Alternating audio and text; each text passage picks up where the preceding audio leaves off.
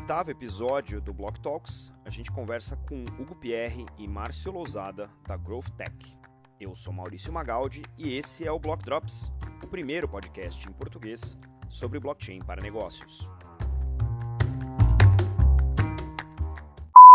As notícias que você ouve aqui não têm qualquer vínculo com o meu trabalho atual, não configuram nenhuma forma de patrocínio, propaganda ou incentivo para o consumo e tem o foco exclusivamente educacional para o mercado.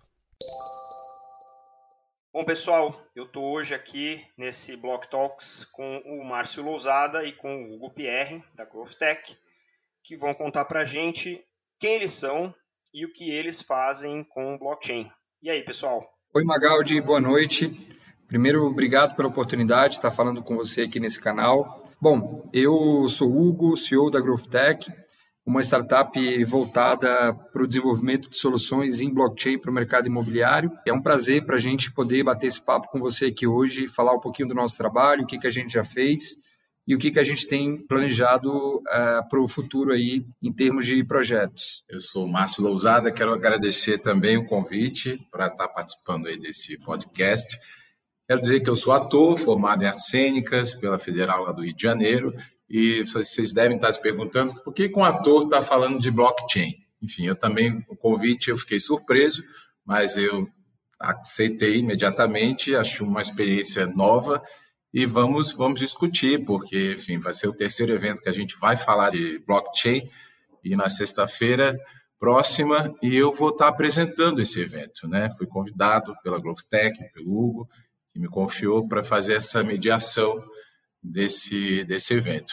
Bom, legal. É, me conta então, pessoal, o que, que vocês têm feito com blockchain? O Hugo eu já conheço há algum tempo, mas conta um pouco para os nossos ouvintes aqui do podcast, Hugo, como é que a Growth Tech está posicionada no mercado de blockchain aqui no Brasil? Nós começamos há seis anos atrás. É, a Growth Tech começou é, especificamente para poder digitalizar o mercado de cartórios no Brasil nós fizemos as primeiras transações imobiliárias uh, que aconteceram no Brasil ancoradas na tecnologia blockchain. E de lá para cá, nós percebemos que o mercado imobiliário era um grande nicho que tinham grandes dores para serem resolvidas, né? Dores que poderiam ser sanadas com tecnologias sofisticadas, como é o caso da blockchain. Então, a nossa rede chegou a congregar cartórios é, de várias localidades do país, e de um tempo para cá, essa rede foi se expandindo e também passando a atingir o nicho privado, né, que é o nicho de incorporadoras, enfim, o nicho que lida diretamente com relações privadas no mercado imobiliário. Hoje nós estamos no mercado com uma solução chamada Prop Ledgers, que é uma solução voltada para a digitalização desse mercado imobiliário. E o nosso objetivo é fazer com que toda transação de compra e venda de um imóvel possa ocorrer de forma totalmente digital. Desde a compra no stand até o registro final desse imóvel, que é o que garante pela lei brasileira a propriedade, a posse do imóvel para o comprador. Então, a GrowthTech basicamente existe para digitalizar toda essa cadeia, digitalizar todo esse fluxo documental, todo esse processo que envolve a compra e a venda de, de ativos imobiliários no Brasil. Em virtude dessa pandemia, quando fomos surpreendidos né, com todo esse processo que tem é, assolado aí o mundo como um todo, nós, mais do que nunca, vimos aí a oportunidade de estarmos inseridos no mercado digital também para poder levar um pouco da mensagem do que a GrowthTech fazia. E aí começamos a produzir alguns eventos, alguns eventos digitais, alguns webinars para poder trazer um pouco do nosso recado, um pouco da nossa mensagem, com o intuito de, de inovar, com o intuito de, de trazer uma proposta também disruptiva nesse segmento. Nós começamos a, a promover alguns eventos onde trouxemos como mediador uma figura que não fosse necessariamente técnica, que não fosse necessariamente conhecedora do tema do ponto de vista profundo, né? E aí nós conhecemos temos o Márcio. O Márcio, como ele já se apresentou, ele é um ator, tem uma ampla participação aí no, nesse mercado cultural e trouxemos o Márcio para poder passar a mediar esses eventos, passar a ser a figura central ali que mediasse essas nossas discussões e vimos que, que, que, teve uma aceitabilidade muito boa. Né? Nós fizemos a avaliação dos eventos que, que já promovemos e a partir daí nós passamos a investir nesse formato de ter alguém que não fosse da área intermediando toda essa discussão com profissionais que são técnicos. O nosso mercado, o nosso negócio continua sendo blockchain para negócios, especificamente para o mercado imobiliário, como eu disse, mas para a gente foi uma experiência muito interessante contar com participação de, de atores que não, não dominassem do ponto de vista técnico a tecnologia e que de alguma forma puderam agregar bastante valor à discussão com speakers convidados, speakers que, que militam nessa área aí diariamente. Então, isso é um pouco do que a gente é, fez e um pouco do que a gente está fazendo atualmente. A GrowthTech é uma startup que trabalha em parceria com várias outras instituições. Nós temos uma parceria muito sólida com o pessoal do mercado Bitcoin, temos uma parceria muito sólida também com a IBM no programa Open Ventures. E a cada dia que passa, nós vimos descobrindo vários nichos, vários, vários gaps que, que podem ser resolvidos aí no mercado através do uso da tecnologia blockchain. Eu sou um grande entusiasta, sou um profissional de tecnologia desde sempre, estou nessa área há 16 anos já, e a cada dia que passa me convenço de que a tecnologia blockchain pode resolver e melhorar muitos processos que nós, cidadãos aí, temos que cumprir no dia a dia para poder comprar um imóvel, enfim, para poder realizar uma transação de um ativo imobiliário, por exemplo. Muito bom. Eu vou pedir agora para o Márcio contar um pouco como é que tem sido essa experiência e dividir um pouco com a gente o que, que ele aprendeu já e, e o que, que ele tem de mais curioso em relação a esses eventos que ele tem mediado com vocês. Eu acho que uma perspectiva muito mais é, fresca e até ainda não uh, enviesada, né, como a nossa, que está enfiado até o pescoço né, com, com blockchain, talvez traga algumas perspectivas que a gente mesmo não tenha. Conta para nós um pouco, Márcio, como é que tem sido essa tua experiência nesses eventos. É, então, Magaldi, eu vou começar lá de trás um pouco, assim, né? Quando houve o decreto lá em meados de março, com o fechamento dos teatros, eu estava em cartaz simultaneamente com dois musicais e uma agenda praticamente lotada até o final do ano. Mas aí, diante daquele prenúncio dessa pandemia que havia chegado aqui no Brasil, os meus contratos todos foram rescindidos devido ao fechamento dos teatros e os atores. Nós ficamos basicamente é, que vivíamos dessas apresentações, ficamos com aquela sensação inicial, né, sem um rumo definido, enfim, sem um palco que é o nosso chão, digamos assim. Aí eu comecei a pensar em outras alternativas para garantir né, uma, uma continuidade nos ganhos. E aí a GrowthTech já tinha me contratado uma vez para fazer umas locuções de uns vídeos institucionais, do, do, tutorial lá dos cartórios, do cartório digital. E daí o próprio Hugo teve uma ideia de inserir a figura, né, como ele falou agora, de um apresentador, né, porque ele já conhecia o meu trabalho em campanhas publicitárias e como cerimonialista. E na hora eu abracei a ideia, né, bem inovadora, nós, nós tivemos a, a IBM como parceiros e apoiadores, e é lógico que naquele primeiro momento veio aquele frio na barriga, né, de realizar algo novo, como, como subir um palco, num palco, uma, uma primeira estreia, assim, a gente fica pensando, e aí, como é que vai ser?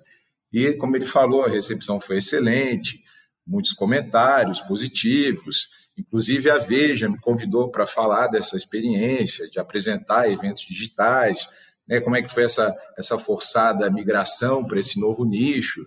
E eu acho que bem promissor, assim, acho que, que eu estou apenas começando a lidar com essa, com essa nova linguagem, estou aprendendo a cada dia um pouco mais sobre o que, que é blockchain, né?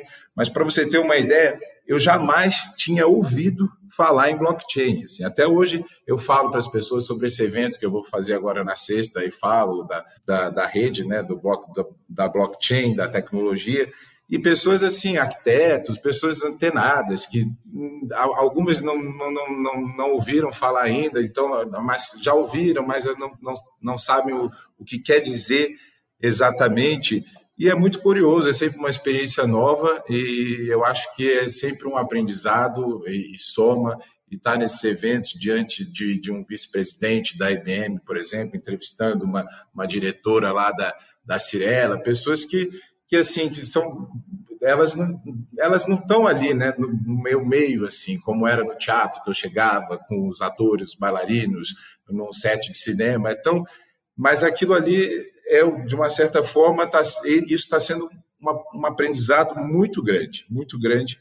E eu tenho ficado bastante, bastante excitado assim, em fazer mais eventos e acho que eu posso contribuir. Eu dou uma quebrada assim naquela coisa muito corporativa, né, do, do ambiente até no webinar, é, é tudo muito técnico e é muito falando é de, dos negócios, o que, que isso pode gerar, e assim, aí vem essa minha figura que é mais espojada, e, e soma, acho que, que só agrega, Eu, é, muito, é muito bom participar. E me conta aí, nessa tua jornada de aprendizado nos eventos, você já conseguiu achar alguma correlação entre o que os eventos te mostraram, te ensinaram, com aquilo que você tem de experiência no mercado artístico, cultural? Tem alguma correlação? Tem algum potencial caso de uso que você falou, nossa, se na minha indústria o blockchain fosse usado para isso, ia ser muito mais fácil para mim, ia ser mais fácil para produtores. O que, que você já bolou, né? Você já teve algum clique desse nessas tuas andanças aí com o pessoal da GrowTech?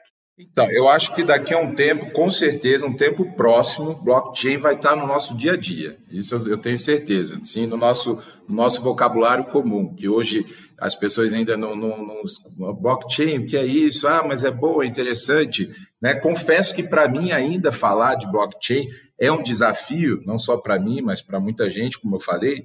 Mas eu tenho pesquisado, claro que nos eventos a gente aprende sobre o assunto, e o Hugo também faz algumas considerações.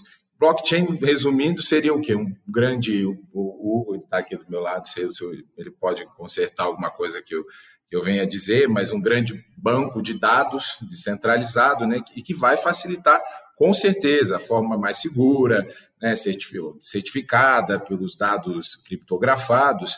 E, e isso, e falando de blockchain nesse, nesse setor cultural, como você falou, a questão da descentralização que a blockchain provoca, com certeza vai refletir de forma muito positiva nas artes. Isso de uma maneira geral, com certeza. Porque, primeiro, assim, um exemplo, uma, com a quebra de, de um, na indústria das artes plásticas, por exemplo, né? a quebra de um, de um monopólio da indústria, né? no caso dos, dos domínios das grandes galerias, né? conectando artistas né, de forma online, mesmo aqueles pequenos empreendedores, né, vai dar lugar para esses pequenos artistas também. Eu falo nessas artes plásticas, além da, certifica da certificação de qualidade dos arquivos, no caso de produção de imagens, na questão da, do certificado de propriedade também. Isso em relação aos autores de teatro, por exemplo, né, compositores, né, na questão dos direitos autorais eu tenho pesquisado sobre isso, propriedade intelectual, isso vai garantir né, de forma permanente essa, essa propriedade, por, por ela ser imutável. Né? E voltando, inclusive, para essa questão mercadológica, no caso dos músicos, por exemplo, né, em relação aos. Porque eu também sou músico, né, os serviços de streaming, né, essas plataformas, o Spotify, o YouTube, já surgiram, inclusive, plataformas ancoradas na tecnologia blockchain, e isso, isso sem fins lucrativos, no caso, que devolve aos autores o controle dessas obras, por exemplo, e eles recebem um percentual de uma forma mais justa, porque já foi pleiteado isso diante dessas grandes plataformas, porque o lucro delas é imenso, assim. E essa iniciativa, inclusive, eu estava lendo, ela veio da Berkeley e do Instituto Tecnológico de Massachusetts.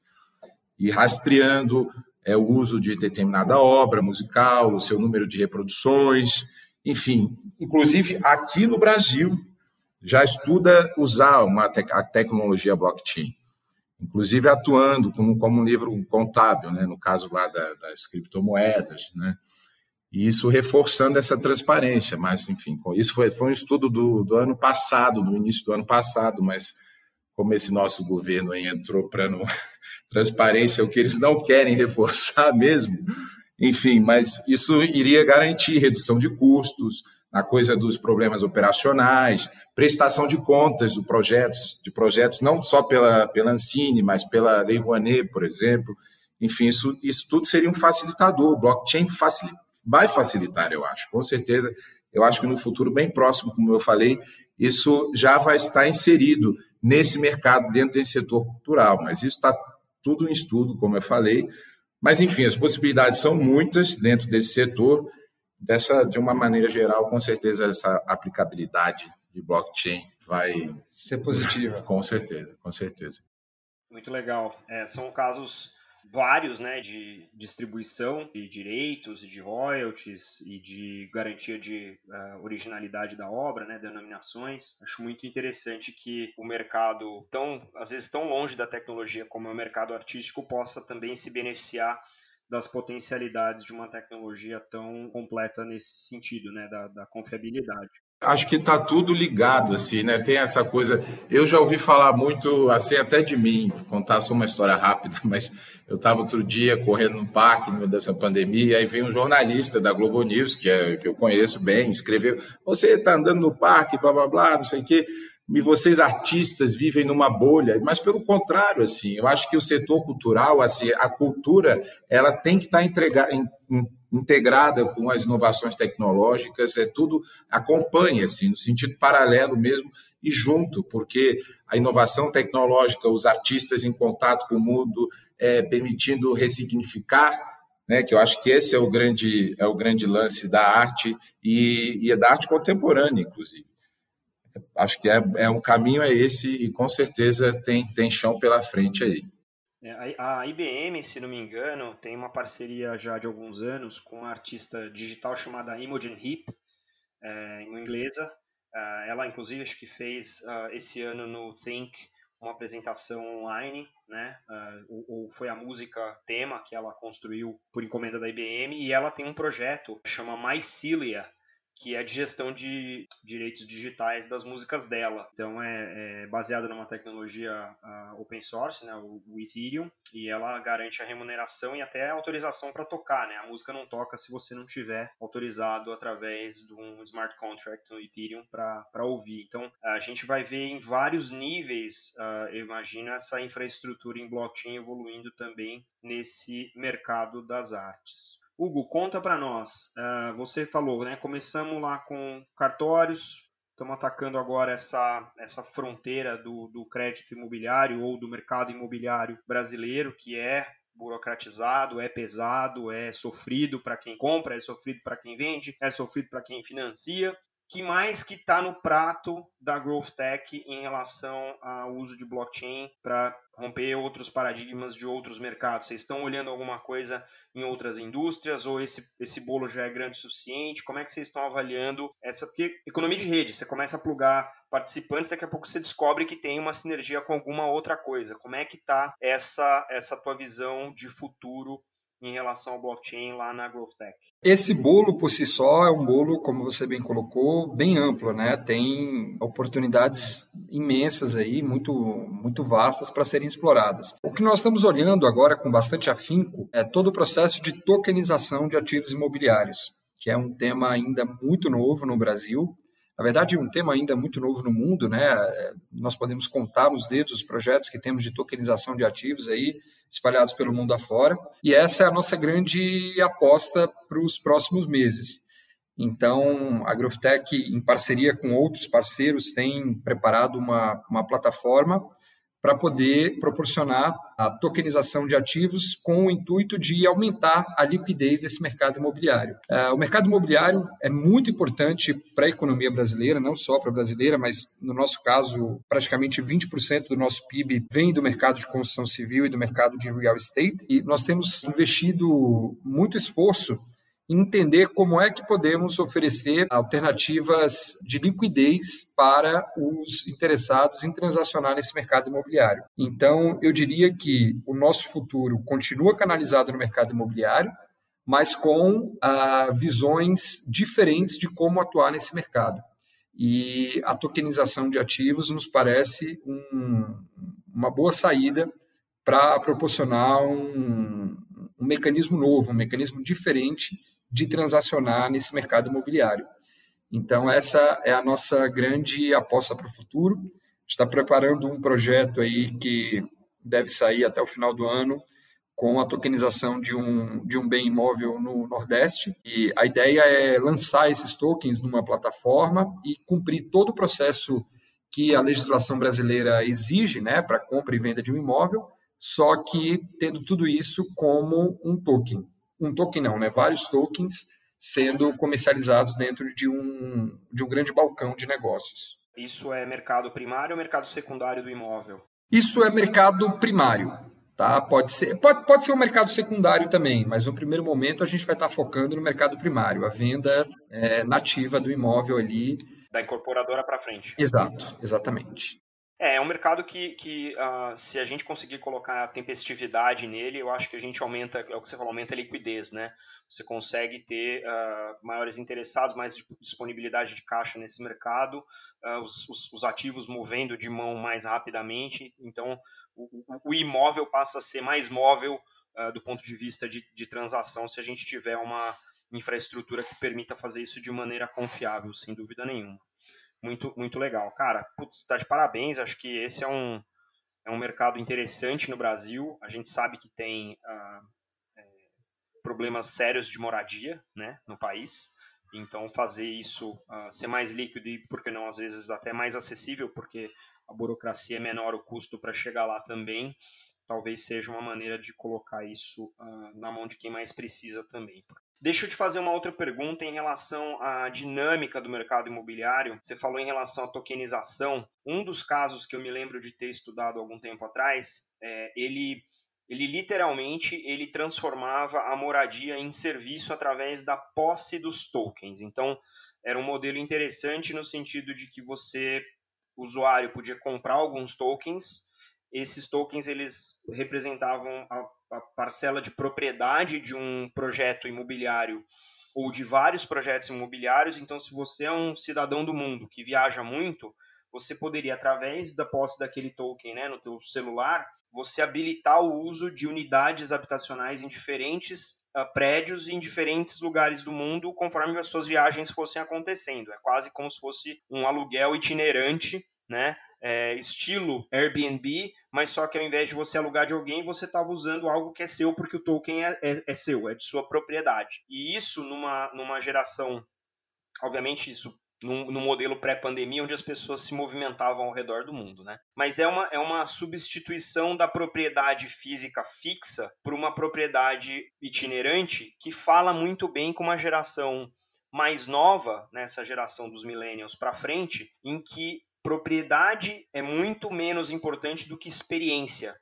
Então era uma maneira de você criar uma noção jurídica de propriedade, ao mesmo tempo que oferece para esse público mobilidade global, né, em diferentes locais do mundo, em diferentes prédios, apartamentos, onde a pessoa é possuidora daquele token, tem acesso a essas moradias de maneira uh, até mesmo aleatória, porque ninguém sabe o que um cara vai viajar, quando ele vai estar disponível e, obviamente, tem que ter uma inteligência né, por trás para fazer as alocações e, e, habilitar as entradas e tal. Mas eu achei um caso fantástico porque é justamente isso. Não existe uma discussão nas gerações mais novas, né, do sonho da casa própria. Você tem o sonho das viagens dos sonhos. E às vezes a pessoa quer trabalhar e o trabalho remoto vai ser uma realidade. É, já era possível, agora é uma realidade talvez até necessária nesse momento, mas vira uma possibilidade de realmente termos os chamados cidadãos do mundo, é, onde é, a gente vai ter pessoas itinerantes morando temporariamente em vários locais, mas ela é dona daquele espaço porque o token é dela e ele representa um período, né, quase um time sharing desse, desses vários imóveis. Um. Achei esse caso fantástico Óbvio, né, nós estamos pensando aí numa situação global, né, pós-pandêmica talvez, onde essas gerações mais novas, mais recentes, possam exercer esse comportamento de consumo que é super diferente. Né? Foi um dos casos que, que eu tinha estudado da, da moradia como serviço e achei fantástico que é só com blockchain que esse modelo de negócio para de pé. Sim, como você bem colocou, é um, a blockchain ela, ela traz uma forma alternativa da gente transacionar com meios que eram muito tradicionais. Eu não consigo imaginar, não consigo conceber um processo como esse de tokenização sem ter a tecnologia blockchain como plano de fundo. O mais importante destacar é que quando tudo, apesar da blockchain ter várias aplicabilidades, ter vários cenários, vários casos de uso, tudo começou com a questão das criptomoedas e a partir dali você conseguiu visualizar que se um processo conseguia suportar toda uma questão de uma, de, transação, de uma transação monetária e mesmo assim garantindo um lastro para aquela operação, por que não levar esse processo, por que não levar esse tipo de transação para um meio tão tradicional e que necessitava de tanto, de tanto aparato disruptivo? Eu vejo a questão da tokenização, a questão de, de ter uma forma alternativa de proporcionar um, um, um meio diferenciado de liquidez para esse mercado tão importante que é o mercado imobiliário, como uma grande saída para essa, essa indústria. E agora, mais ainda, com essa pandemia, com essa questão toda que, que o mundo tem vivenciado, não só o mercado imobiliário, né, todos os mercados vão passar por, eh, por um processo necessário de transformação, e a transformação digital é um dos grandes pilares para que, que esses mercados mudem, na verdade, que eles mudem de patamar. É, no caso do mercado imobiliário, não é diferente. Então, a tokenização ela vem como uma, uma grande alternativa para a gente poder ter um modelo diferenciado, um modelo alternativo, um modelo é, disruptivo que traz um pouco mais de liquidez para esse mercado. E penso que o mercado imobiliário vai ter que se reinventar como todos os outros, mas uh, encarar a tokenização como uma alternativa, a cada dia que passa, me parece que está mais palpável, me parece que está mais tangível, está mais ao alcance desse mercado é, utilizar essa tecnologia blockchain como um, um grande aliado para poder promover essa liquidez e sanar alguns gaps que o mercado tem ainda para serem sanados.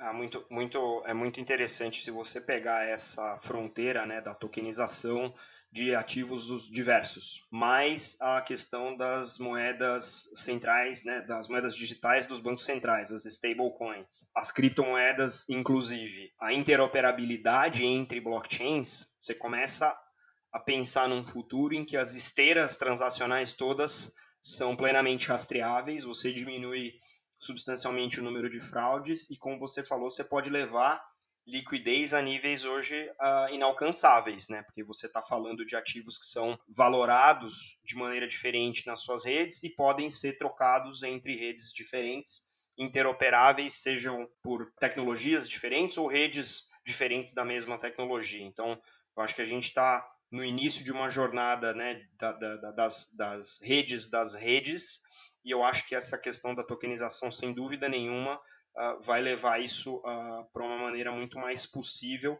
e, e, tomara que também de uma maneira não só mais uh, ampla, mas também mais acessível e sustentável, né? Porque se você consegue levar os custos transacionais para um patamar de, de micro custo, o acesso a essas transações é, ele é muito mais amplo e aí você passa a atingir uma população muito maior e beneficiar uma população muito maior com o uso é, da tecnologia. Então, eu, eu, eu como você, sou um, um believer, né, crente que essa tecnologia uh, bem implementada e, e, interoperável, ela vai permitir uh, um, um mundo mais transparente, mais justo e mais acessível. Muito legal. Pessoal, palavras finais, pensamentos finais, notas para os nossos ouvintes. Fiquem à vontade. Bom, eu mais uma vez eu tenho a agradecer Magaldi aí pelo, pelo papo. Esse papo já está para acontecer há um tempo, né? Felizmente a gente conseguiu fazer ele agora. O meu desejo é que a cada dia que passa essa tecnologia ganhe uma disseminação maior. Como hoje, por exemplo, nós trouxemos o Márcio aqui para falar de um mercado totalmente diferente do que a GrowthTech milita. E o nosso objetivo desse convite, por exemplo, foi mostrar que a tecnologia, ela, a tecnologia blockchain em específico, ela não tem fronteiras, né? Então, aonde seja necessário um processo de confiança, um processo de transparência, um processo de uh, maior segurança uh, agregada às transações, aos atores que estão ali envolvidos, temos um, um, um bom caso para poder aplicar a tecnologia. Então, como um grande entusiasta, e em nome da GrowthTech também, que tem militado bastante nesse assunto, nós somos uma das primeiras startups do Brasil, que a primeira que utilizamos a tecnologia blockchain especificamente para o mercado imobiliário, para o mercado cartorário, nem se fala. E eu fico muito feliz de saber que esse tema tem ganhado um, um vulto maior. Hoje, quando me deparo para analisar como é que esse mercado tem se comportado, como é que outras, outras startups e outros projetos têm surgido, fico muito feliz de saber que, de fato, todo esse processo de disseminação da tecnologia tem ganhado um corpo, tem ganhado uma musculatura maior. Então, em termos de considerações finais aí para os ouvintes e para todo mundo que, que é entusiasta e que acompanha esse tema, o meu desejo é que a disseminação desse conhecimento ganhe cada vez mais corpo, ganhe cada vez mais, mais amplitude e que no futuro próximo nós possamos ter aí a tecnologia blockchain que é tão tão útil, né, e tão agregadora de valor, sendo empregadas em mercados diversos. Eu acho que o cidadão brasileiro como um todo, sempre tão carente de transparência, sempre tão carente de segurança, é, merece ter um, um, um processo sofisticado como aquele que a tecnologia blockchain pode proporcionar. Então, esse é o meu, é o meu voto e que iniciativas como a sua aí à frente do Block Drops possa, de fato, ter uma, um ganho de escala e levar essa mensagem a segmentos que ainda tenham algum tipo de dúvida, enfim, tenham algum tipo de, de curiosidade, que possam experimentar o, os ganhos e os impactos positivos que essa tecnologia possa proporcionar. É, eu tenho que as palavras do Hugo, acho que ele já falou basicamente tudo. Eu quero agradecer mais uma vez, Magaldi, pelo convite, agradecer a Growth Tech por estar me dando essa confiança de apresentar os seus eventos.